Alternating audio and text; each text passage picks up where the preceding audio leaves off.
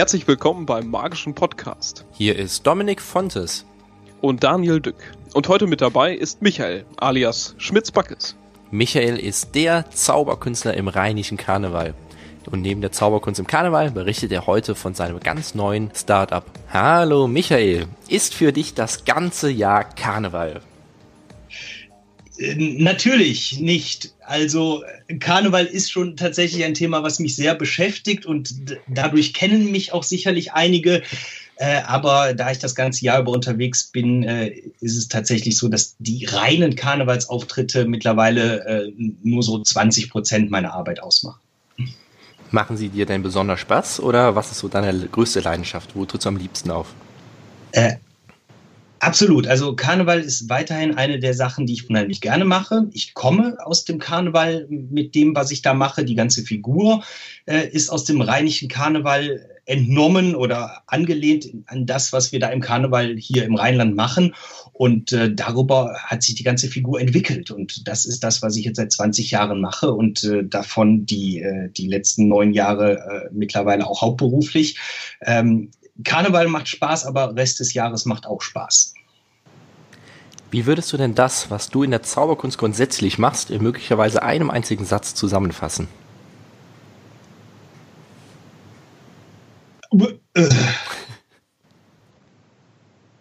Ich möchte immer den Menschen ein ganz besonderes Erlebnis geben, was sie so schnell nicht vergessen werden.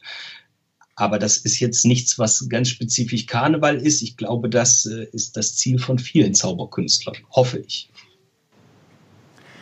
Und was für Mittel bedienst du dich da? Zauberkunst, Unterhaltung, Comedy oder was sind so deine Wege?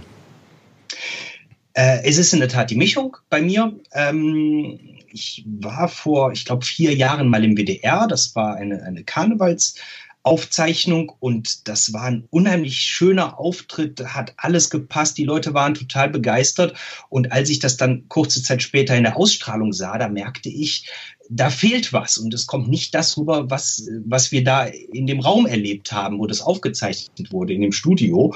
Und seitdem war mir eigentlich klar oder noch klarer als vorher, äh, dass gerade wir Zauberkünstler ein unheimlich starkes Live-Erlebnis für die Leute haben. Die Leute merken wirklich, dass, wenn es richtig gut gemacht ist, dass die alles, was wir machen, beeinflussen können, dass die mittendrin sind und dass die immer jedes Mal eine sehr persönliche Show bekommen.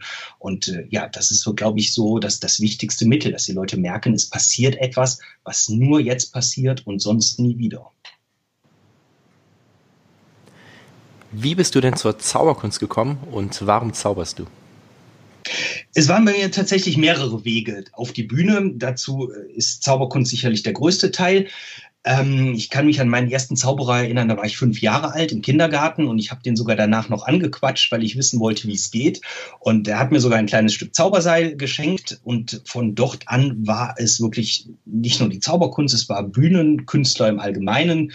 Clownerie, Zirkus, Straßenkünstler, äh, Karneval auch. Und das waren alles Wege, die mich dann letztendlich relativ spät zur Bühne gebracht haben.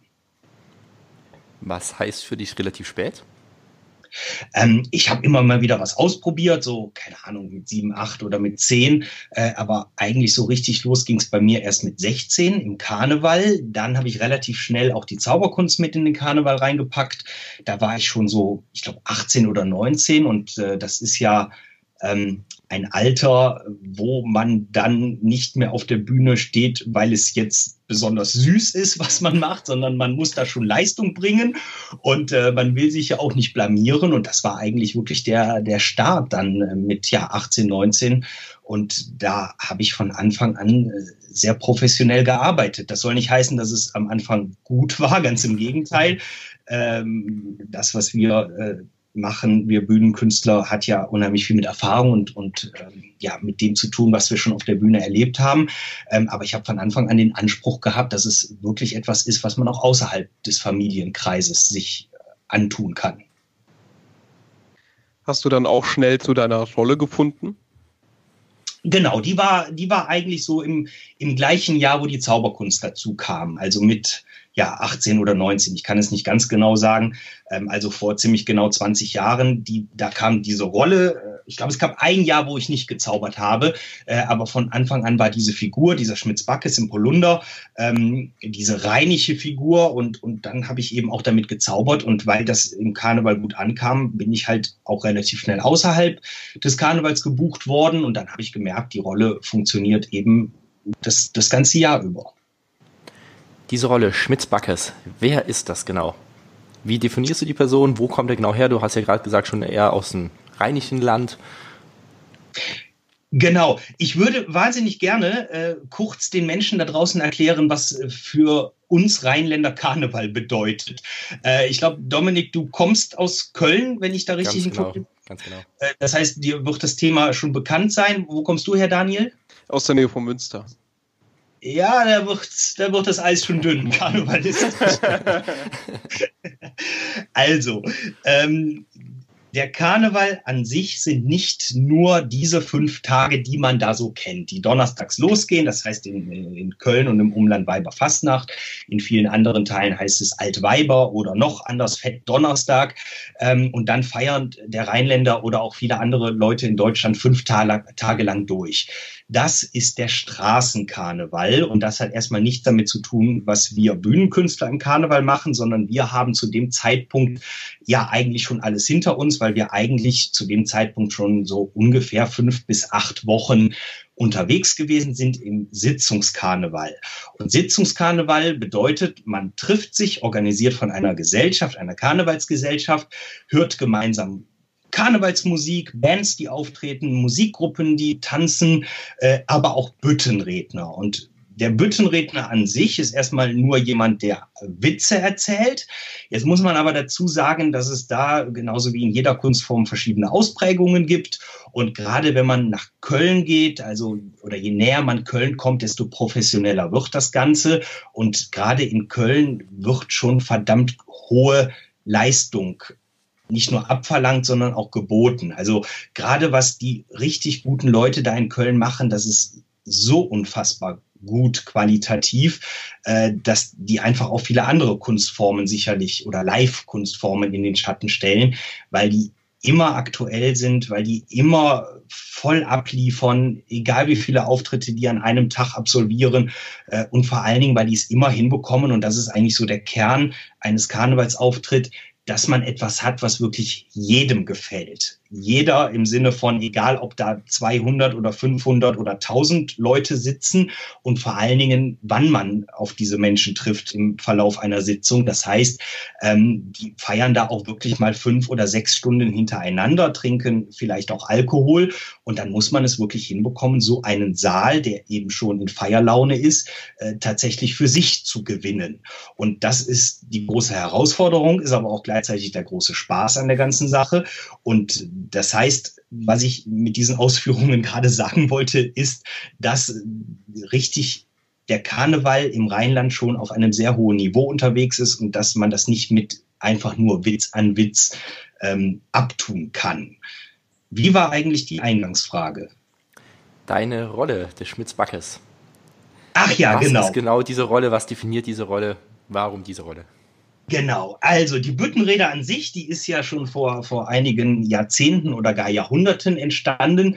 Äh, und zwar in einer Büttenrede geht es eigentlich darum, dass das Volke mal den Herrschenden sagt, äh, wie sie es so sehen und das eben auf lustige Art und Weise dann eben die, die Herrschenden ähm, persiflieren und eben Witze machen. Das heißt, von früher her ist es tatsächlich so, dass man gegen die Obrigkeit äh, aufbegehrt hat. Ähm, aber mittlerweile ist die politische Rede doch eher in den Hintergrund getreten. Also ich sage mal, politische Dinge, die angesprochen werden, das sind mitunter eher nur Oberflächlichkeiten.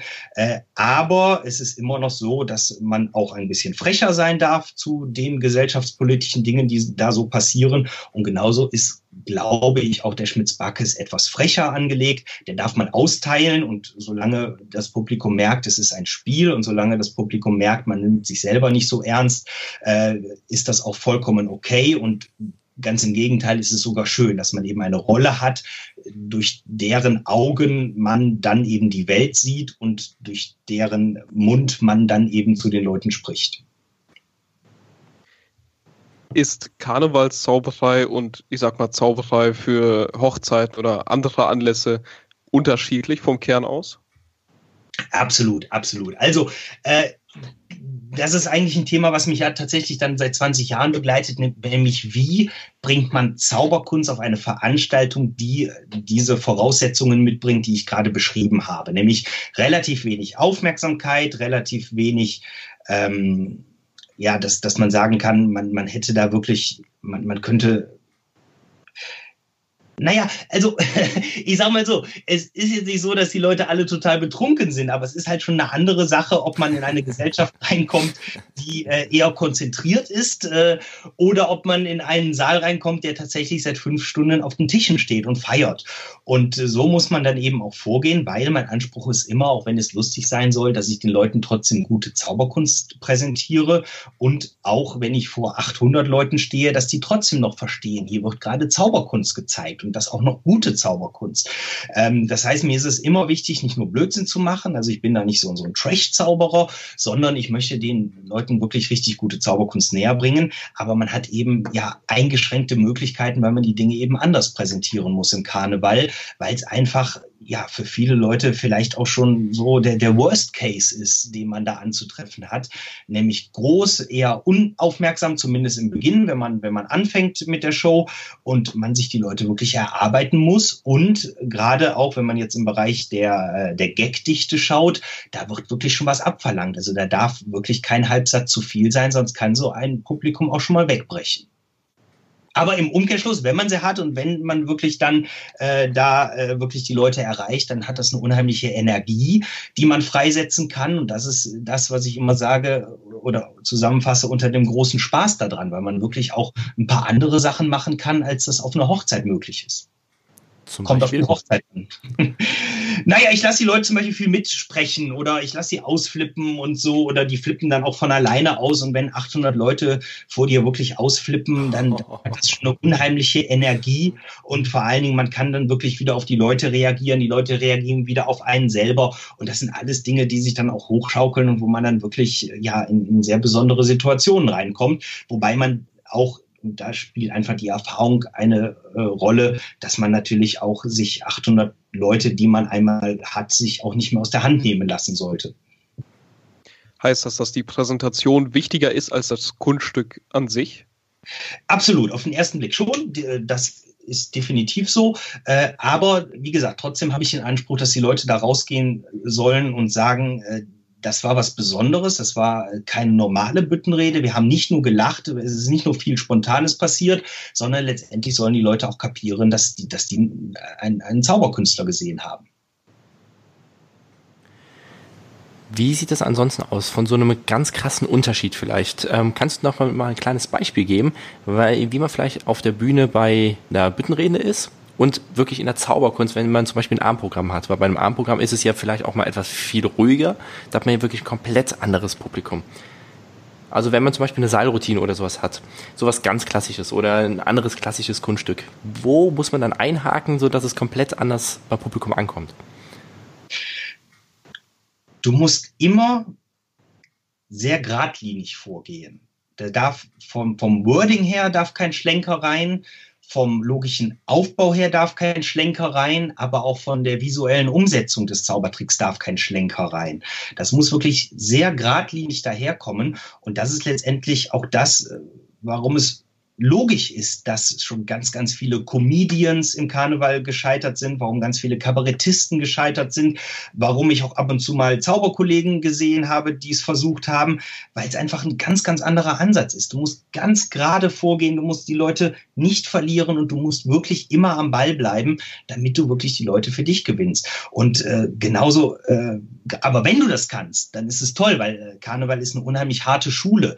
Äh, dann, dann macht dir auch nichts mehr anderes da sorgen. Dann macht dir kein produzierender Betrieb als Weihnachtsfeier um kurz vor Mitternacht mehr Sorge, äh, weil wenn das 150 Leute sind, dann ist das auf einmal für dich handlich. Und äh, wenn die ansonsten noch kein Programm an dem Abend gesehen haben, dann, dann weißt du ganz genau, dass du die Leute für dich gewinnen wirst. Aber nur, wenn du wirklich immer sehr geradlinig vorgehst. Also ähm, wenn ich auch manchmal nicht nur Zauberer, auch andere Kollegen auf der Bühne sehe, äh, die reden viel und man denkt sich so, wo führt das jetzt hin? Führt es auf eine gute Pointe hin? Führt es auf einen guten Zaubertrick hin? Äh, führt es auf ja einfach nur einen guten Effekt oder Zwischeneffekt hin? Und dann denkst du dir so zwei Minuten später, ach, da kommt ja jetzt gar nichts, dann hätte er es ja auch streichen können. Also so gesehen ähm, ist das glaube ich, die Zauberkunst im Karneval oder das, was ich da mache, ja einfach eine gute Schule, um wirklich alles rauszuwerfen, was man nicht wirklich braucht.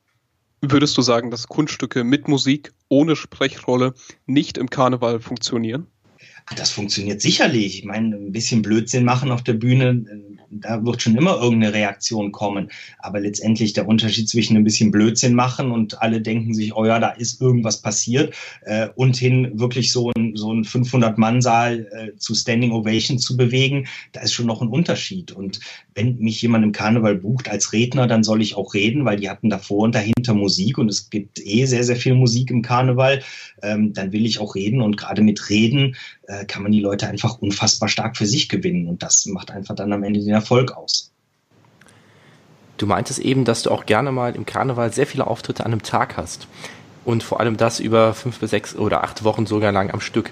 Wie gehst du damit selbst um, damit du da wirklich noch fit bleibst? Weil manchen sind ja schon zwei, drei Auftritte am Tag schon zu viel. Und vor allem auch, wie viele Auftritte kann man so an einem Tag mal haben?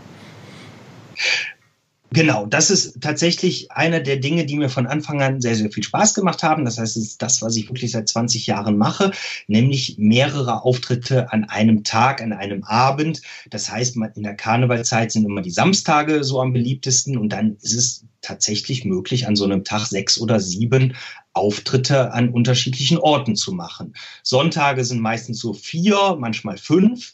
Äh, Freitage, da ist viel im Abendbereich, da sind es dann zwei oder drei und der Rest der Woche, da ist auch noch was möglich, ähm, gerade mit, mit Mädchensitzungen.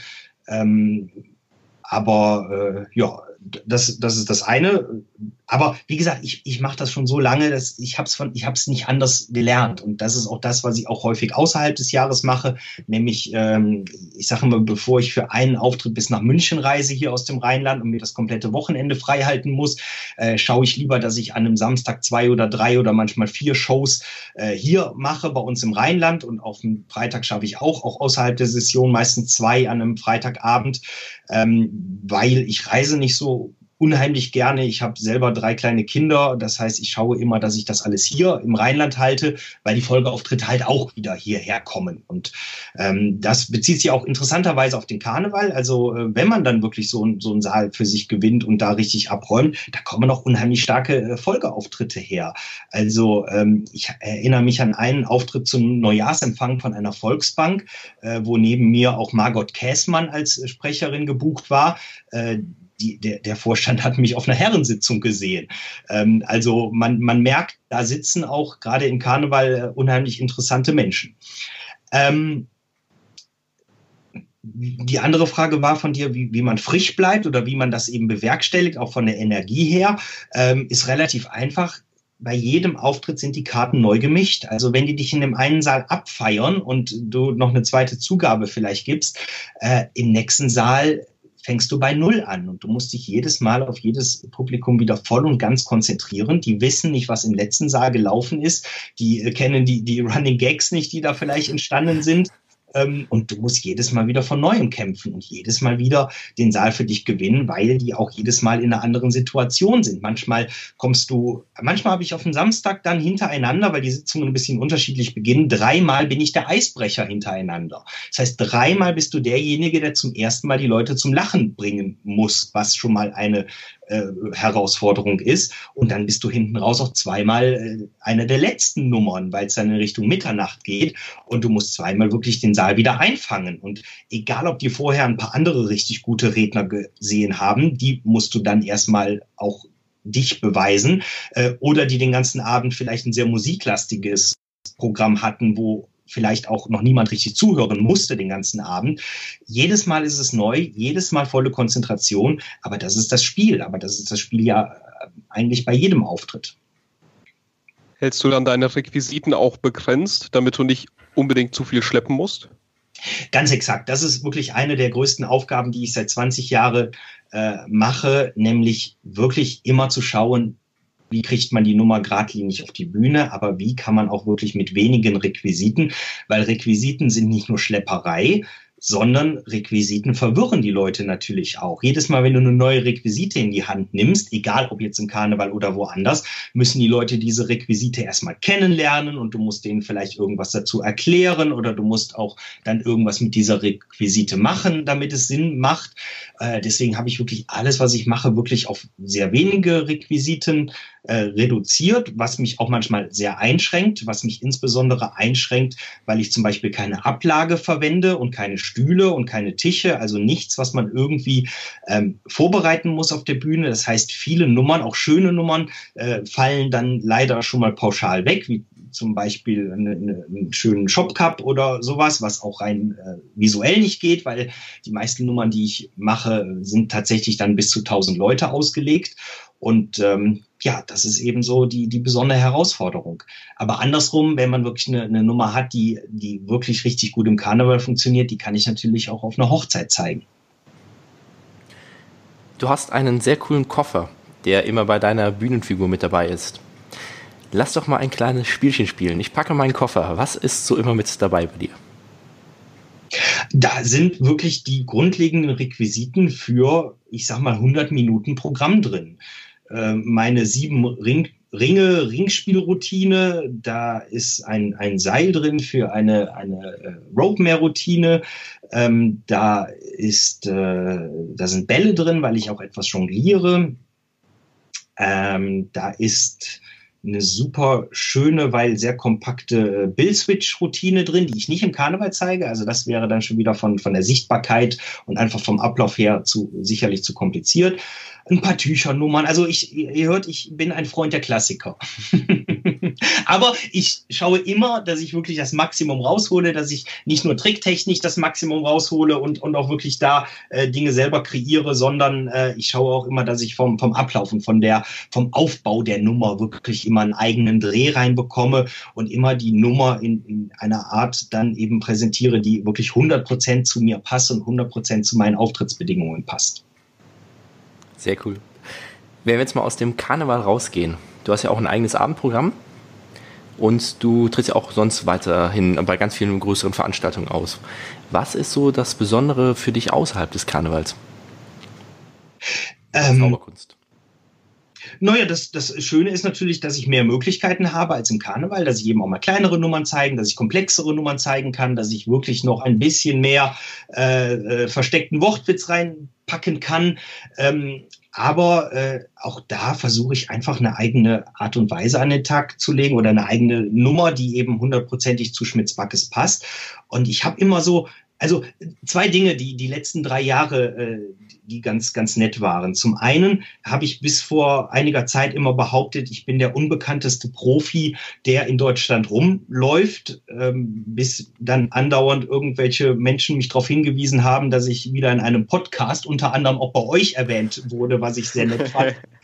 ähm, und zum anderen, ich habe dann im Herbst vor, ich glaube anderthalb Jahren, habe ich mal so eine kleine Tour gemacht, habe wirklich mit meinem abendfüllenden Soloprogramm äh, mir einige Termine besorgt, hatte so, so eine kleine Tour mit, glaube ich, 12, 13 Terminen. Und da sind unheimlich viele Kollegen gucken gekommen. Und ich hatte immer so ein bisschen Sorge, dass ich immer eigentlich dachte, ich hätte jetzt irgendwie nichts Großes selber erfunden und würde eigentlich auch nur Nummern spielen, die jeder spielt. Aber ich habe, äh, das hat mich total gefreut, super schöne Rückmeldungen bekommen, dass ich doch wirklich was Eigenes geschaffen habe und mit dieser Figur eine doch sehr andere Art und Weise der Präsentation gefunden habe.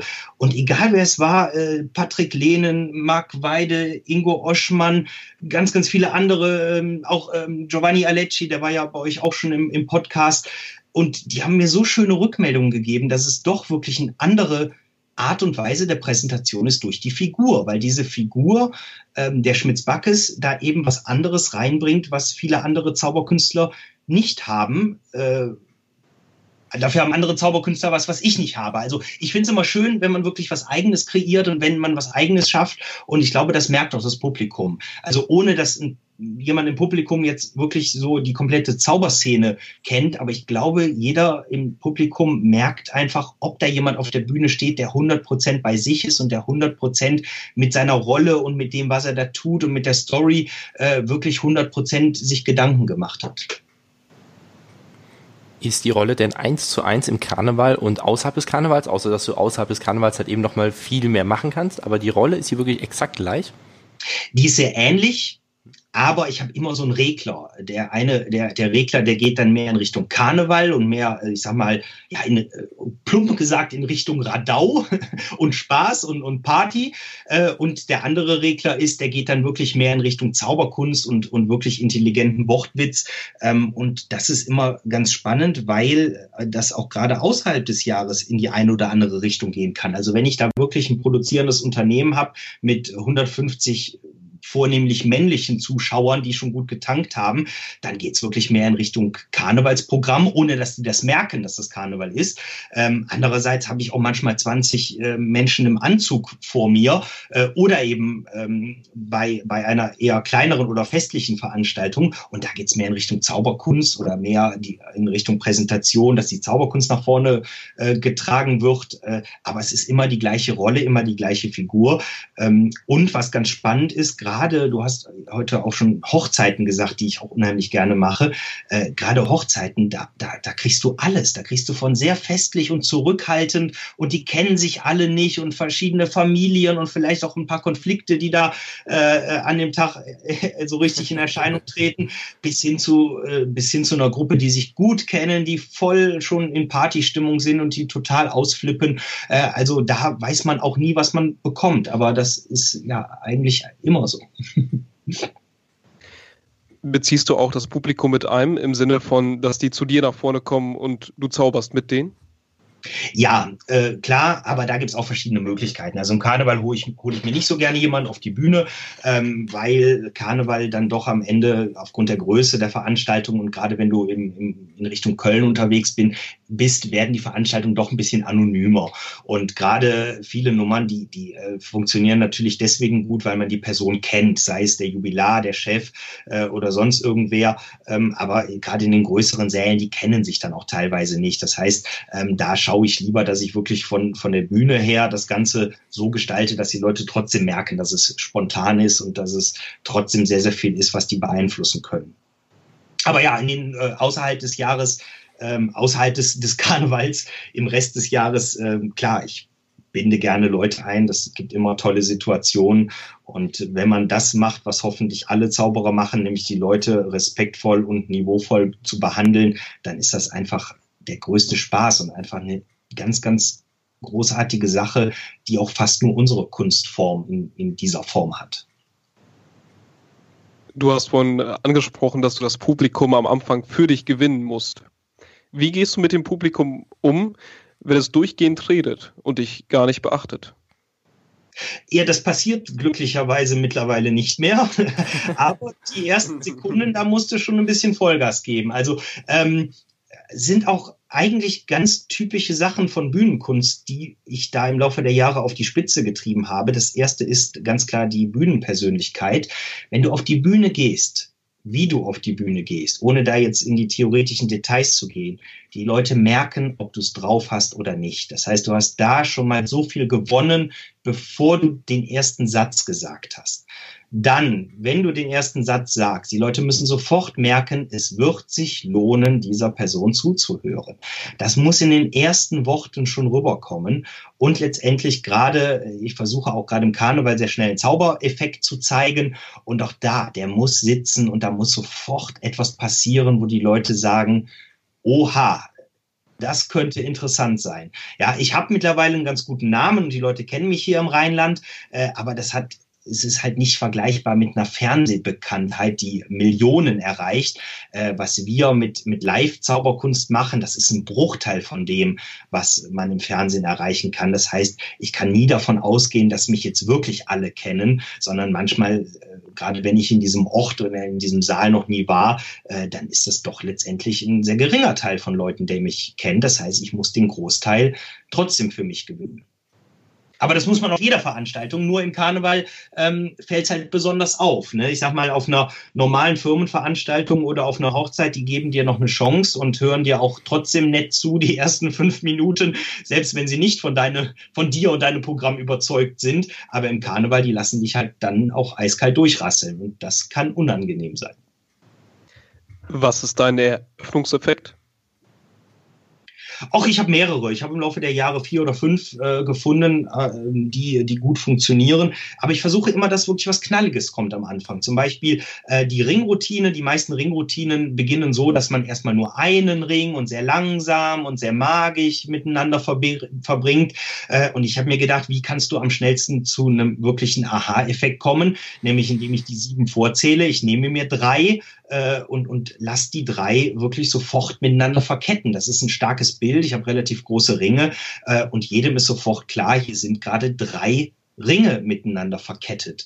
Ja, das ist jetzt auch hört sich jetzt nicht so spektakulär an, aber es ist halt durchdacht, wie ich vorgehe. Das heißt wirklich, ich will einen Knaller und so soll auch zum Beispiel bei dieser äh, Ringroutine direkt am Anfang etwas sehr, sehr Starkes und sehr Visuelles passieren wenn du wirklich in Köln, in so ganz klassischen Locations, Gürzenich oder ähnliches auf der Bühne stehst, redest du dort auch Hochdeutsch? Oder dann mal Kölsch? Oder verbindest du es mal ein bisschen was miteinander? Wie sieht deine Rolle dabei aus?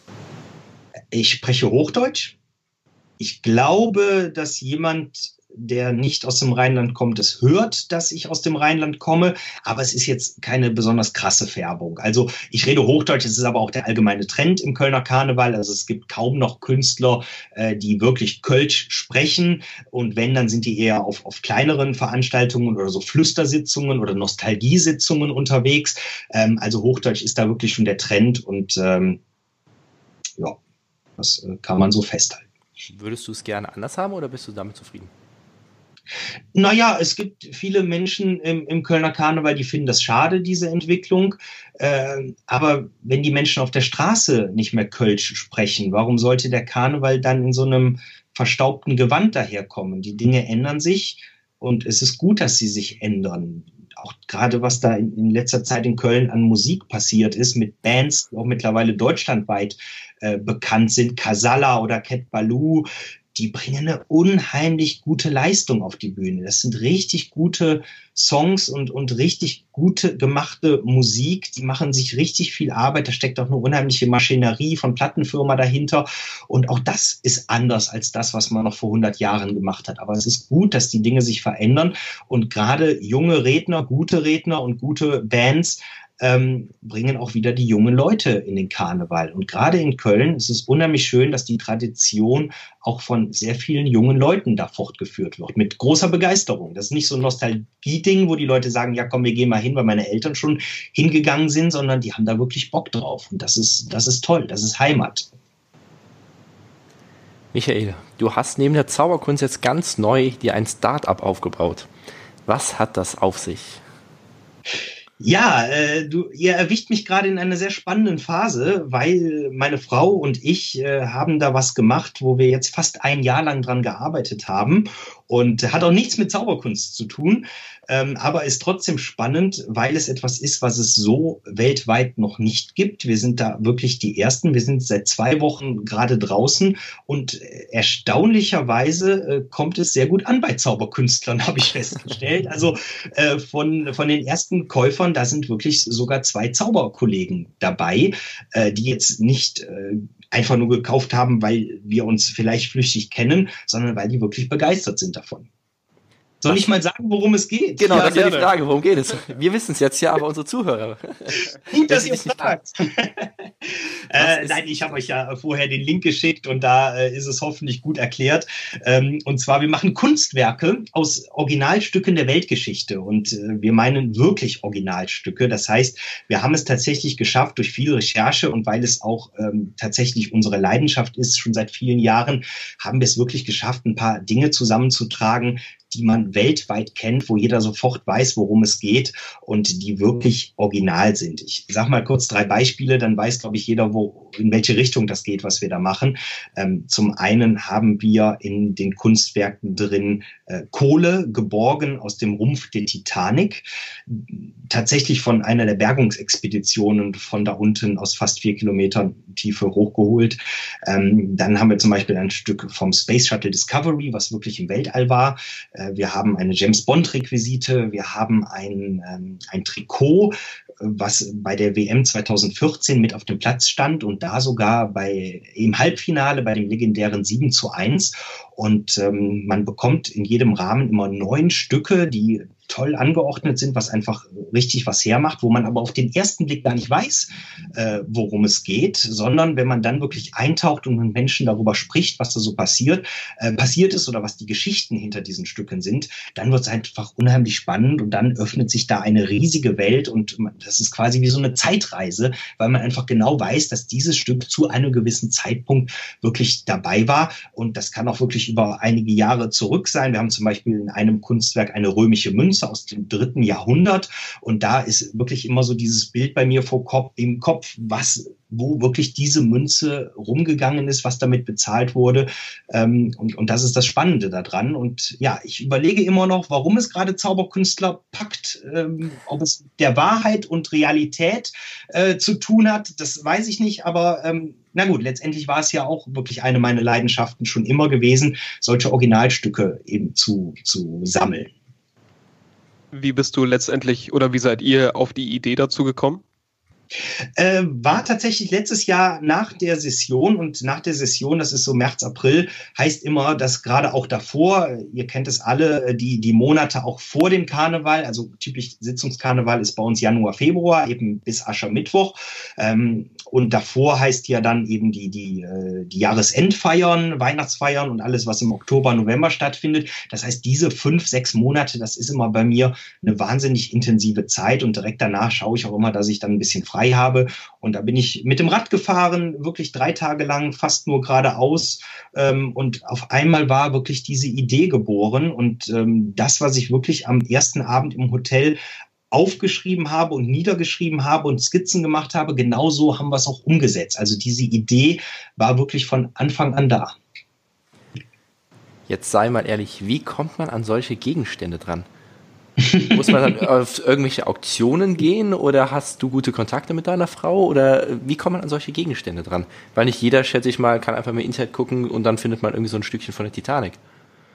Es hat in der Tat viel mit Recherche zu tun. Jedes äh, Stück funktioniert komplett anders. Man muss immer schauen, zu welchen Themen, Themen gibt es was, wo gibt es was, gibt es Sammler, wurde mal was von offizieller Seite herausgegeben, ähm, wie zum Beispiel, wir haben auch ein Stück Original vom Eiffelturm ähm, bekommen und da sind wir auch ganz, ganz viele verschiedene Wege gegangen, um wirklich zu schauen, wie man da rankommt. Man kann aktuell, Stand heute, nicht ins Geschäft gehen ähm, und wirklich ein Stück vom Eiffelturm kaufen, außer jetzt wirklich bei uns. Äh, und wir sind da wirklich über sehr, sehr viele Ecken hingekommen gekommen und äh, man findet schon auf unserer Homepage einige Hinweise, was es jeweils ist und ganz konkret, ähm, gerade auch, weil wir wirklich das Ganze sehr transparent machen wollen, äh, um wirklich ganz klar zu sagen, wo es her ist, findet man dann ähm, auch in einem begleitenden Booklet, wo man dann alle Informationen über die Stücke bekommt und ähm, ja, habt, du sagtest, du hast vielleicht sogar die Möglichkeit, den Link, äh, den, ähm, die genau. Homepage genau. zu verlinken. Ganz genau so machen wir das. Ja. Firma Zeitwerk. Ich sag's trotzdem nochmal. Art, wenn ich richtig informiert bin. Bitte? Zeitwerk.art. Punkt Art, richtig. Art wie Kunst, richtig. Äh, aber auch ähm, äh, zu deiner Frage noch ganz interessant, äh, weil ähm, diese Recherchearbeit äh, hat auch eine unheimliche Parallele zu dem, wie ich bei der Zauberkunst vorgehe. Und zwar immer, wenn ich mir ein neues Kunststück vornehme, wie zum Beispiel, um nochmal bei den Ringen zu bleiben, ähm, dann gehe ich wirklich ganz, ganz speziell vor und schaue sehr genau, ähm, was gibt es alles, was wurde schon erfunden. Man muss ja nicht wirklich immer alles neu erfinden, ähm, sondern man muss es wirklich für sich herausarbeiten. Das heißt, man sollte wirklich alles wissen zu einem Kunststück, was man auf die Bühne bringt, die komplette Historie dazu, ähm, egal ob es in Literatur ist oder ob man mit, mit Zauberkollegen sich darüber austauscht. Und diese Recherche, die habe ich quasi jetzt dann auf Zeitwerk übertragen, um, um dann wirklich weltweit zu schauen, was gibt es und was wurde jemals zu einem Thema veröffentlicht. Gut, dann nochmal hier gesagt, also alle von euch, die sich da sehr für interessieren, in den Show Notes werden wir dann auf jeden Fall den Link einmal von dir verlinken. Also genau, den Link, der kommt einfach rein. Einerseits natürlich von deiner Schmitz-Backes Webseite, aber auf der anderen Seite natürlich dann auch von Zeitwerk. Sehr gerne, vielen Dank. Michael. Ja, coole Sache. Genau, Michael, so langsam müssen wir jetzt leider schon zum Schlusssport kommen. Ähm, so spannend es auch ist, aber wir haben noch drei Fragen vorbereitet, die wir dich bitten, einfach ganz kurz und knapp einmal zu beantworten. Gibt es einen Ratschlag, den du jedem mitgeben kannst, der sich mit der Zauberkunst beschäftigt? Ähm, es ist tatsächlich, glaube ich, die, die Spezialisierung, die man aus mir ableiten kann, beziehungsweise ähm, ich habe mich zwar auf das Thema Karneval spezialisiert, aber trotzdem bin ich äh, Rest des Jahres wirklich Allrounder, der, der alle äh, Arten von Veranstaltungen machen kann. Und genauso glaube ich, dass man nicht zu sehr spezialisiert sein soll und vor allen Dingen nicht auf Teufel komm raus wirklich äh, sich eine Spezialisierung suchen. Aber es schadet nie, wirklich in einem Teilbereich dann nochmal äh, etwas spezialisierter zu sein und dafür vielleicht auch bekannt zu sein. Äh, aber man sollte tatsächlich wirklich das Brot- und Buttergeschäft, nämlich die Auftritte, die den Großteil unseres Jahresgeschäftes ausmachen, äh, die sollte man nicht außer Acht lassen.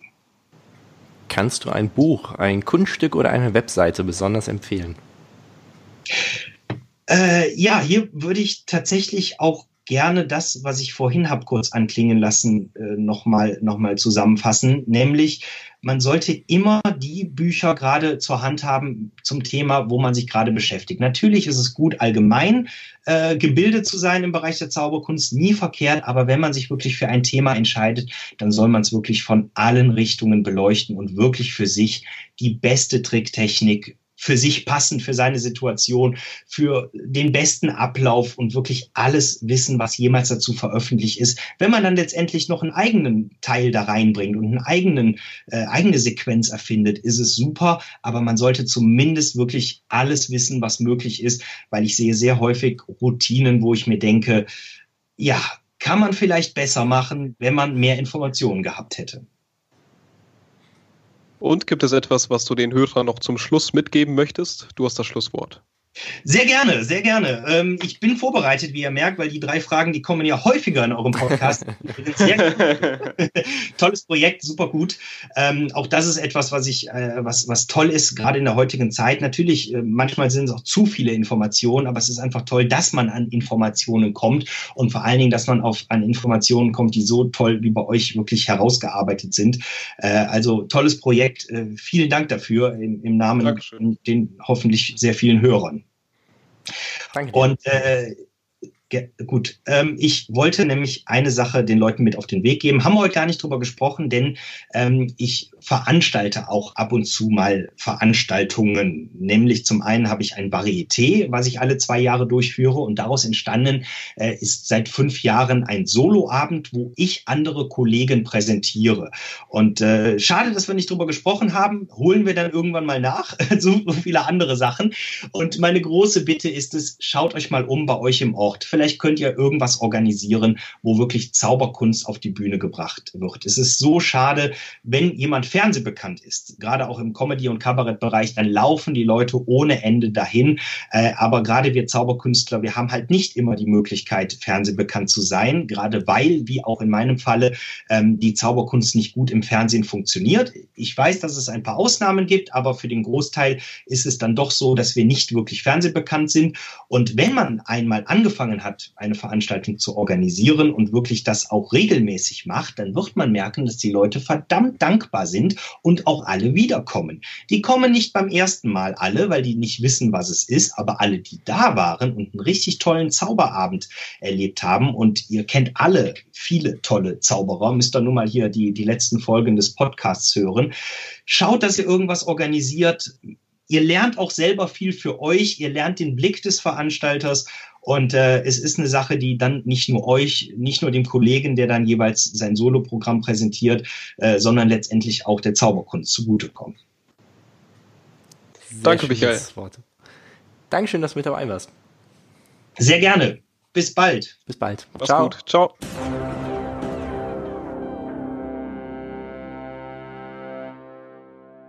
Das war's mit unserem heutigen Podcast. Schön, dass du wieder mit dabei gewesen bist.